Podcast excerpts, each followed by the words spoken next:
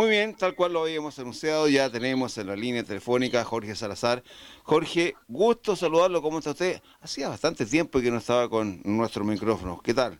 Un gusto hola, y placer escucharlo. Hola, hola Juan Carlos y Patricio, un gusto para mí, no, al contrario, eh, disponible para cualquier consulta referente al, a nuestro equipo y referente también a las últimas novedades que se han visto en la prensa respecto a la, al tema del, tan ansiado estadio que quiere nuestra comunidad. Perfecto, frente a eso queríamos eh, conversar, Jorge. Eh, la situación que eh, se plantea es que ya no habría estadio, por lo menos en Cabo Blanco, como se había anunciado en un convenio, en un comodato que tenía la Universidad Austral con el último municipalidad. Cuéntenos qué pasó, qué es lo que hay al respecto. Sí. Eh, mire, em, la, la verdad que esto, el tema del, del estadio ha sido una situación muy, muy difícil para, para la región, muy compleja. Y yo se lo decía a su colega hace días que mientras no haya una real voluntad de manera transversal eh, de los actores políticos, eh, yo creo que es poco el avance, Juan Carlos. Yo vi unas iniciativas en, ¿cómo se llama?, en el, en el recinto militar, después vi la alternativa eh, que me tocó verla muy de cerca en el, en el ¿cómo se llama?, en el, Cabo Blanco, ya que yo pertenezco al directorio de nuestra universidad, pero nunca he visto una real, una real voluntad, reitero, transversal y con la camiseta sumamente puesta de lograr el objetivo final.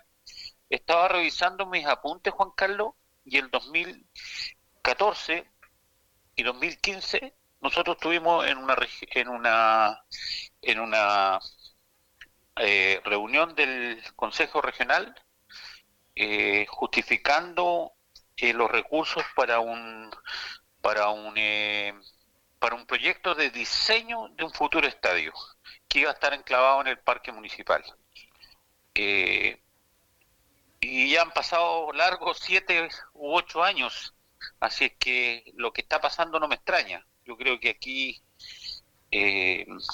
tiene que tiene que nacer esto parece que de, las organizaciones sociales que se han portado bastante bien y que, y que ¿cómo se llama? Lo sufren porque somos la única capital regional que no tiene un estadio. Y bueno, esperemos que, algún día se nos dé, pues, Juan Carlos. Eh, Jorge, eh, Patricio Vera por acá, le hago la consulta. Esto sale a la luz merced a eh, un, comunicado de prensa que aparece de los Valjuvia, que se reunieron con la senadora Gatica. Usted habla de voluntad política. Parte por ahí, la senadora invita a eh, el directorio del Torreón, invita a la municipalidad, al IND, a todos para eh, trabajar por un nuevo estadio, pero también por remodelar lo malo que está el actual estadio. Sí, mira, Patricio, eh, yo tengo la tengo la fortuna de conocer muchos estadios en Chile y bastante complejos también en, en otros países. Y yo creo, y hablé con una persona que, que para nadie puede ser un misterio, que debe ser que conoce más estadios en, el mundo en Chile, que es Harold Nicol, y él me dijo hace 10 años atrás, ustedes lo que tienen que hacer es remodelar el Estadio Parque Municipal y es el lugar ideal para tener un estadio de fútbol para Valdivia, dijo. Y la verdad que yo lo concuerdo plenamente con él. Creo que nosotros hemos perdido tiempo valioso, Patricio, Juan Carlos, en buscar alternativas, porque una vez que uno elige una alternativa, con o sin razón, aparecen comunidades que no quieren que esté un estadio ahí porque se imaginan partidos de la Universidad de Chile, de Colo Colo, y se les vienen todos los eh, todos los eh, desórdenes que hay y que uno ve por la televisión. Entonces, cuando se cuando se dijo que podía ser en, un terreno de, del, del regimiento, aparecieron una cantidad de voces de todos los sectores aledaños ahí de que se oponían a eso. Y yo lo veía con muy poca viabilidad. Respecto al Cabo Blanco, eh, sé muy de muy primera fuente, digamos que siempre la universidad tuvo la voluntad, pero la verdad es que primero hay que tener un proyecto, primero hay que ser talicata, primero hay que, que buscar la zona si cumple con todos los objetivos antes de, de, digamos, ir al salto siguiente. El primero de abril de este año estuvo de visita en el complejo deportivo nuestro eh, la señora alcaldesa y me preguntó. Yo voy a comentar lo mismo que le dije. Alcaldesa, yo creo que el lugar más ideal para hacer un estadio es donde está el parque municipal, porque la gente que nació ahí, nació con un estadio, no sé cuánto tiene, que me ayuden ustedes, 50, 60 años.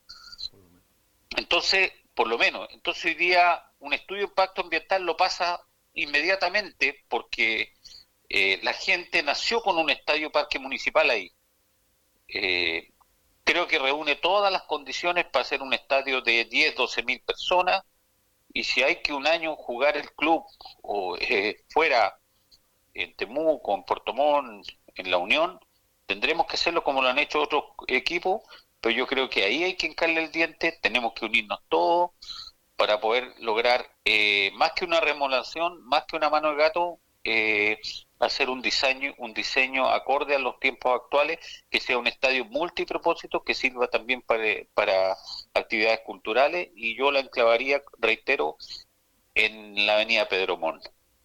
Eh, Jorge, cuando se habló en esa instancia del tema estadio del parque municipal, hubo también voces en que manifestaron claramente sin la pista atlética. Y ahí se levantó la voz de la Asociación Atlética de Valdivia en que decía, no, el parque municipal debiera tener pista atlética porque nosotros no tenemos dónde practicar nuestro deporte. ¿Usted cree que es factible separar ambas cosas? Yo creo que hay que separarlo. Yo creo que hay que tomar una decisión que entiendo que, que, que cada cual tiene vela por sus intereses entiendo la posición y me quiero poner en la posición de, la, de los atletas, pero yo creo que ahí no tienen que tienen que convivir tienen que convivir la el primero una capacidad mayor para el estadio y creo que ahí a mi juicio no debería ser con pista atlética. Eso eh, viendo siempre el, el tema del punto de vista futbolístico y de, un estadio multicultural, ¿cierto? Para eventos deportivos y qué sé yo. Ahora, eso lo tiene que zanjar la, la autoridad, disculpe, lo tiene que zanjar la autoridad y en ese sentido yo creo que hay que tomar una determinación pronto para poder eh, seguir avanzando. Las platas, siempre han dicho que las platas para el diseño, me dijo la alcaldesa, que estaban disponibles, no se pueden perder esas platas para, para la ejecución de un, de un buen diseño.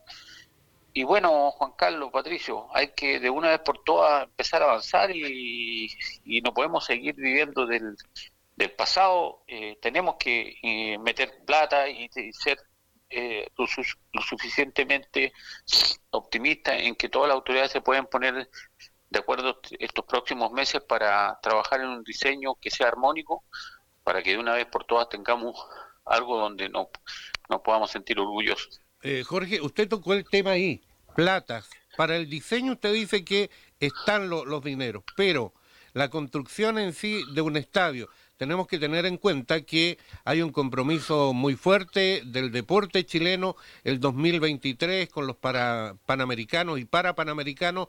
Eh, ¿Esto usted lo ve eh, a la vuelta de la esquina o más allá, a mediano plazo? Yo lo veo a mediano plazo. Mire, en lo, cuando trajimos nosotros un arquitecto y, yo visité hartos estadios y, me entrevisté con gente entendida, lo que están hablando siempre que es un millón eh, por cada, o sea, se gastarían, si son 12 mil millones, son para 12 mil para 12 mil personas. Ahora, los productos, eh, digamos, los materiales han subido probablemente un 20% más pero yo creo que tenemos que aspirar a, la, avanzar, tener un diseño, estar todos de acuerdo en ese diseño que sea multipropósito, y una vez que tengamos ese acuerdo, bueno, eh, se irá haciendo parcialmente, se puede hacer la tribuna Pedro Mon primero, bien terminada, después la otra tribuna y ir avanzando. Si no necesariamente se puede hacer todo de una sola vez, también puede ir eso en etapas, se puede hacer un diseño completo, pero ir la construcción en etapas como el Estadio Fiscal de Talca. Una vez que los equipos también van subiendo categoría, eso se va justificando. Perfecto, Jorge. Eh, dejamos el tema de estadio y volvemos un poquito ahora a la parte deportiva. Eh, el Torreón. Eh, ¿Qué me dice usted en este instante? La posición del Torreón, del Torreón, digo, en la tabla de posiciones y lo que queda a futuro. ¿Se cumplirá el objetivo tan anhelado, tan soñado? Bueno, los sueños, la ilusión siempre la tenemos. El año pasado, cuando se tomó la decisión de, contar con los servicios de, Luis Marcoleta, eh, fue una decisión siempre pensando en futuro ascenso de este año. Sabíamos que el año pasado era muy difícil este año no partimos bien, que duda cabe, eh, pero bueno, el, equipo está muy cohesionado. Antes de ayer estuve yo con ellos en el complejo deportivo porque estamos entrenando lunes, miércoles y viernes en ese complejo. Y la verdad que eh, me decía Luis que están todos muy ilusionados. Obviamente que ya no depende de nosotros porque hay un equipo que tiene cuatro puntos de más. Nosotros tenemos que hacer la pega y ojalá mañana quedarnos con el triunfo de, local y ver cómo se va desarrollando esto. Son 12 puntos todavía que hay en disputa y todo puede pasar. Eh, lo bueno que nuestro equipo tiene está con la confianza necesaria y, tenemos plena confianza en los jugadores y sobre todo en el cuerpo técnico. Estamos muy tranquilos porque la inversión que se ha hecho en, traer un cuerpo técnico de ese nivel, creo que al final, después de, pasar hartas penurias, se, se está justificando ampliamente. Perfecto, Jorge. Le queremos agradecer estos minutos. Queremos agradecerle una vez más la gentileza que siempre ha tenido con nuestro programa. Y obviamente, eh, tal cual tú le dices, la ilusión, eh, las ganas, los deseos de que se cumplan estos objetivos o finalmente eh, llegar a esta instancia de subir de categoría, se cumpla. Y un abrazo y estaremos en contacto en cualquier momento. Con todo gusto, un abrazo y saludo a todos sus auditores. Muchas gracias por el contacto.